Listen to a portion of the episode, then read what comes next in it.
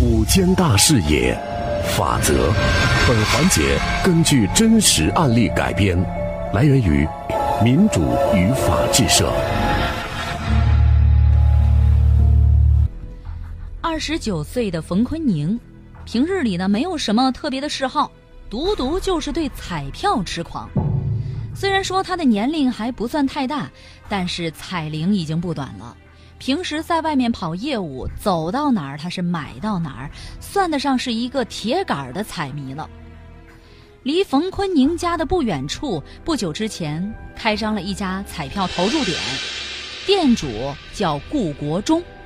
离家近，店主又为人热情，冯坤牛竟经常在顾国忠的彩票投注点去购买彩票，每次投注的数额呢也是越来越大，动辄几十元、几百元，甚至是上千。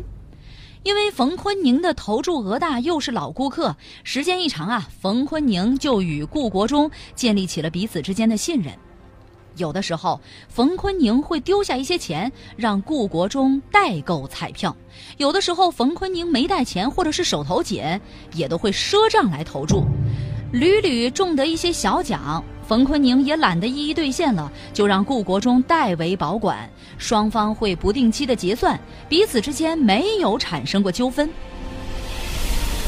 多年的购买彩票经历，冯坤宁知道彩票中奖。是有几率的，只不过是很低。但是他认为啊，彩票中奖的号码是有规律可循的。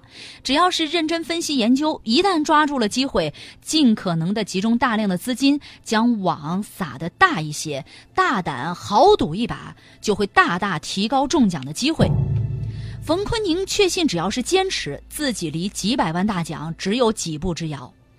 尽管是家中的经济一般，但他还是将家中。仅有的几万元钱偷偷揣在了怀里，每天流连在彩票点，风雨无阻，害怕自己漏买一次就会漏掉了中大奖的机会。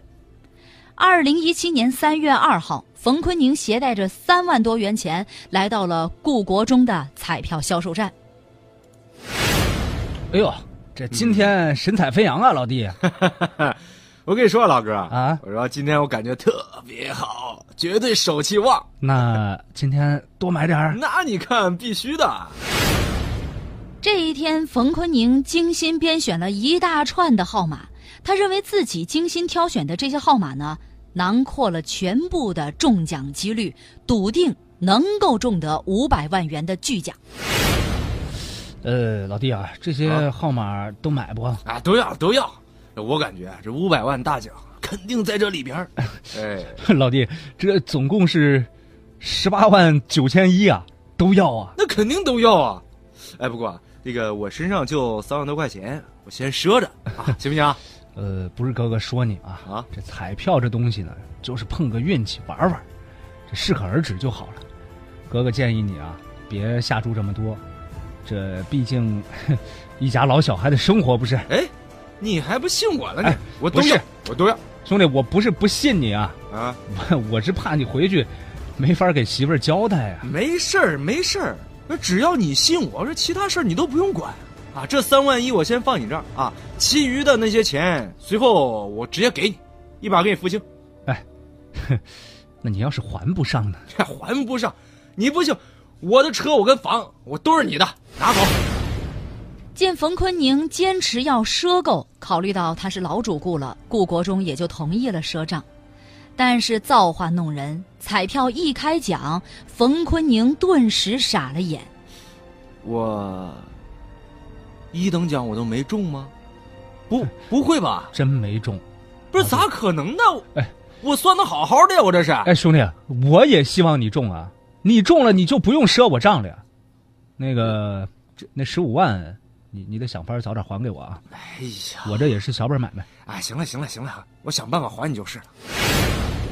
因为多年购买彩票，家中的积蓄已经消耗殆尽了。此次为买彩票，又是举下了巨债。冯坤宁没钱还债，又不敢告诉妻子。每次路过顾国忠的彩票点，要么是掩着面快步走过，要么呀就直接绕道而行了。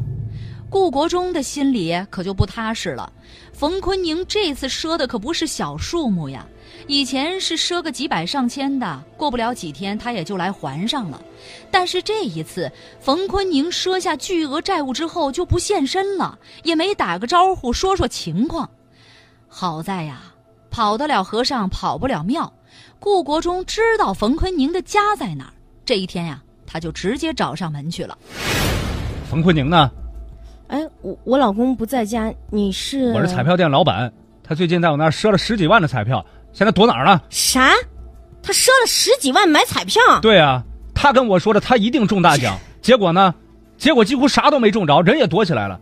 今天我过来就是催他还钱的。这这这个天杀的，赊了十几万！我跟你说啊，你也不用在这骂他，他要是躲起来，那这钱就你还。我还？我为什么要替他还钱？哎，你们是夫妻啊！夫妻怎么了？他买彩票我一点都不知道，他欠债那是他的事跟我一分钱关系没有。你也不用在我这儿嚷嚷，你走，走走走走，你赶紧走！哎，你这女人，走！怎么一点都不讲理呢？冯坤宁的妻子徐秋月是怒不可遏，毫不客气的就把顾国忠给请出了家门。之后，顾国忠又多次上门，皆是催要无果。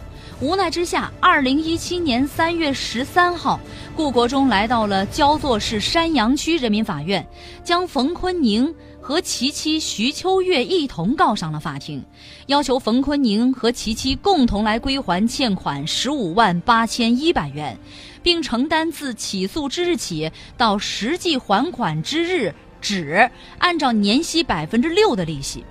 法庭上，顾国忠向法院提供了他与冯坤宁之间的电话录音、冯坤宁购买的彩票视频资料以及微信的聊天记录截屏这样的证据。对于顾国忠的起诉，冯坤宁进行了答辩。